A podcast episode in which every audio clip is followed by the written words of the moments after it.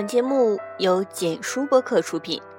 今天为大家带来的是简书原创作者陆十八的《你为什么不谈恋爱》。收听更多简书播客，或者想要收看更多精彩文章，请进入简书 APP。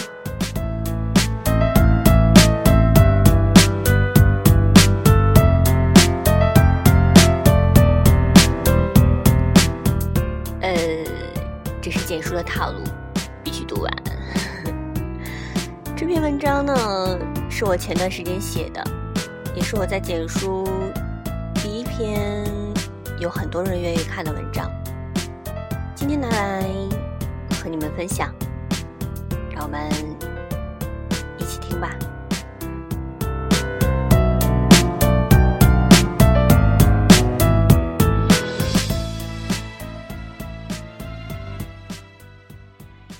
你为什么不谈恋爱？上学的时候，你问我想找一个什么样的男朋友，我会飘出满脑子的言情戏码，一个个玛丽苏式的爱情男主角从眼前飘过，他们都很帅，超过吴彦祖，敌过陈小春，他们都很萌，盖过吴亦凡，堪比宋仲基，他们都会十八般武艺。都智商超群，身后还有一排马车和南瓜车。他们可以陪我看一夜的电影，可以陪我跑到海边数星星，可以教我骑自行车，或者把我驮在车后面。他们可以不厌其烦的和我打网球，直到我可以打成选手级别。他们好像是上帝派来的超人，是人体的变形金刚，可以满足我所有的少女梦想。后来长大了，你问我对另一半有什么期待，我回答的很诗意。我说，得懂我，要青青子衿，悠悠我心；青青子佩，悠悠我思。挑兮达兮，再成却兮，一日不见，如三月兮。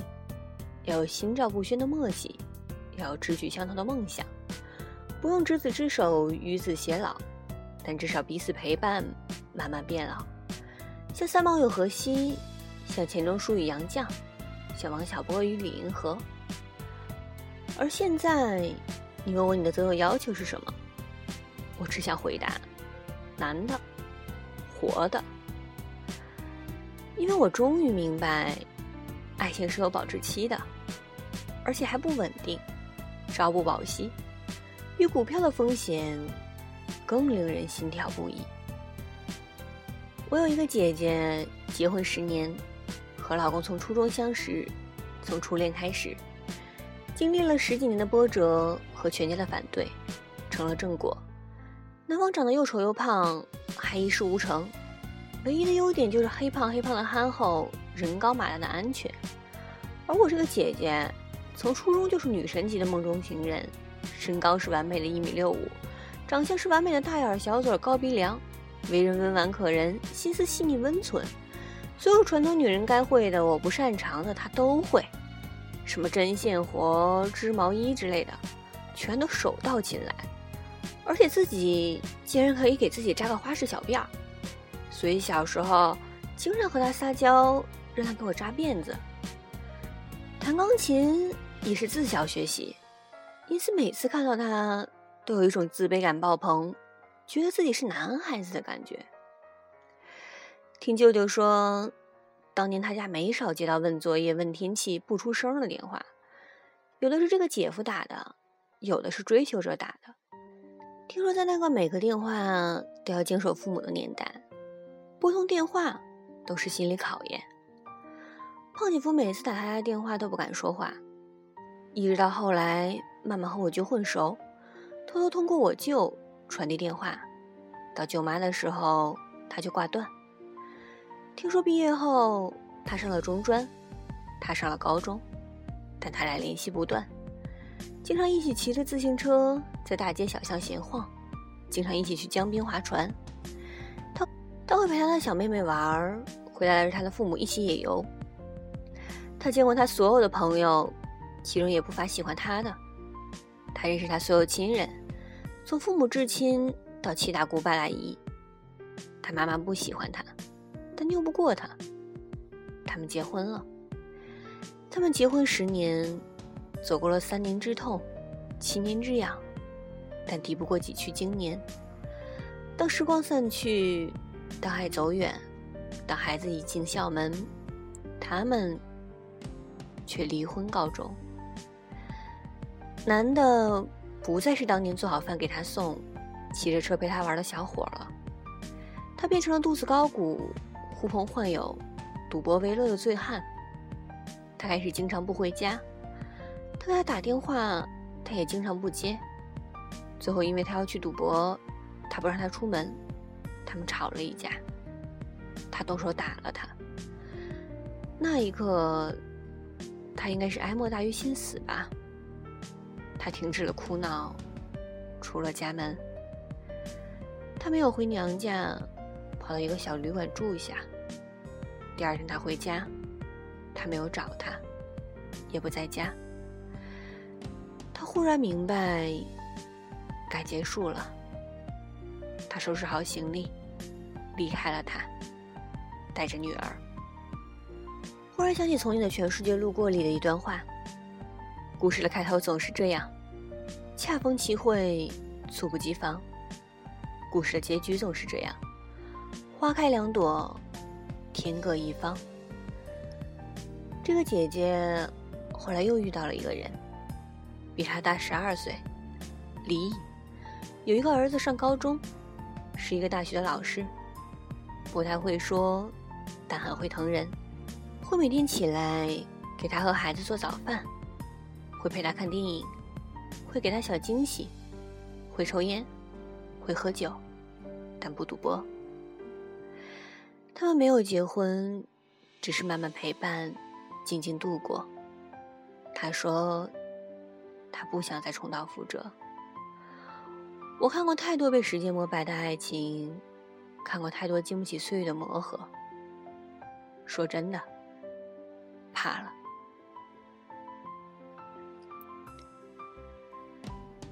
今天见了一个朋友，他说他过几天要结婚，让我做伴娘。我问他为什么选择他，他给我讲了一个故事。他说，第一天见面的时候，他口腔溃疡，在吃饭的时候，因为疼而呲牙咧嘴。下车的时候，那个男的突然说：“你等一下，这个你拿着。”他拿出来一个袋子，竟然是一袋药，各种溃疡和消炎的药。他说。我不知道哪种更适合，就都买了一个。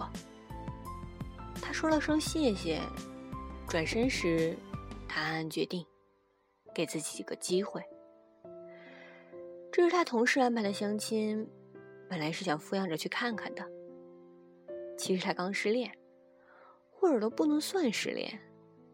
那个男人有女朋友，在一起十年，但是还和他纠缠不清。他们在一个工作会议上结识，一个公交车上戏剧化的接吻，一次聚会上睡在了一起。他以为他会为他和女朋友分手，但他说：“我做不到，毕竟十年了，即使不爱了，我也没办法扔下他。”他不知道怎么办了。还好遇见了他，他知道他不爱他，但他觉得对他好就够了。一次他在忙，让男友拿他手机订个餐，却意外让他发现了那个男人。原来他在和她男友在一起期间，还在和那个男人藕断丝连。她男友大发雷霆，但仍然舍不得分手。临出门前，问他。我给你一个礼拜，能解决吗？他点了点头。我试试。但一个月过去了，他对他依旧没办法释怀。微信删了又加，电话拉黑又接。她男朋友又一次发现了，她扭头就走。他拽住了他，哭了起来。我不知道怎么解决，我放不下，但我也不想失去你。能不能你帮我解决？他抽噎着，男友看了看他，说：“我也不想放弃你。”他们约在了他上班的楼下一家星巴克里。他不知道他们谈了些什么，直到后来，他一个人上来了，那男的再没打过电话。现在他们在一起一年半了。一天，他说：“我觉得我们两家父母可以谈谈心了。我有点儿想娶你了。”于是有了今天，我们两个坐在这里。我忽然明白，我为什么不谈恋爱。或许是我把那莫须有的爱情看得太神圣，又遥不可及了。我开始理解。有时候在一起的不一定是爱情，但一定是港湾，就好像回家的路灯，就好像雨雪天的被窝，就好像握在手里的热水壶，好像暖在心里的温开水，好像简单的运动服，也许没有货架上的裙子华美，但足够舒服。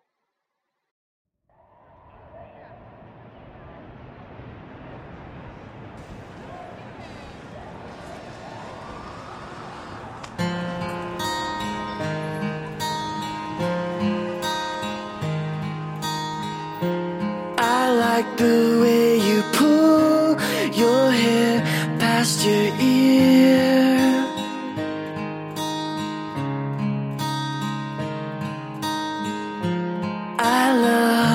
my necklace around your wrist. 当然，有时候不谈恋爱，不一定都是因为上面的原因。还有可能因为离那个更好的自己还有很大的一段距离，还有可能因为自己的世界与他的还不够势均力敌。晚安，世界和你，这里是别人家的电台，我是主播陆十八。Dallas.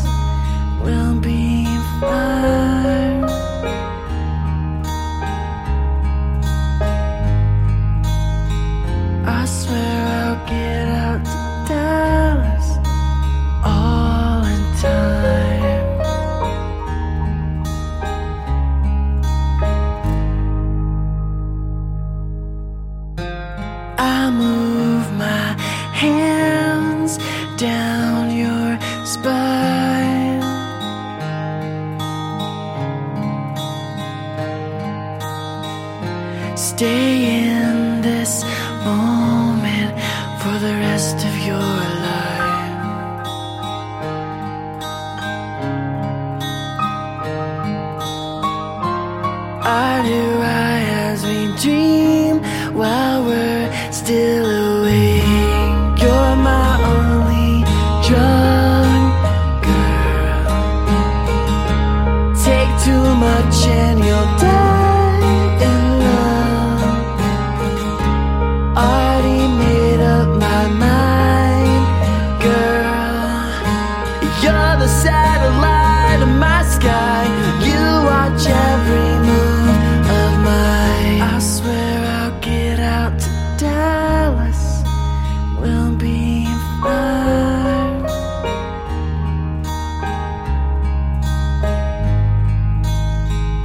I swear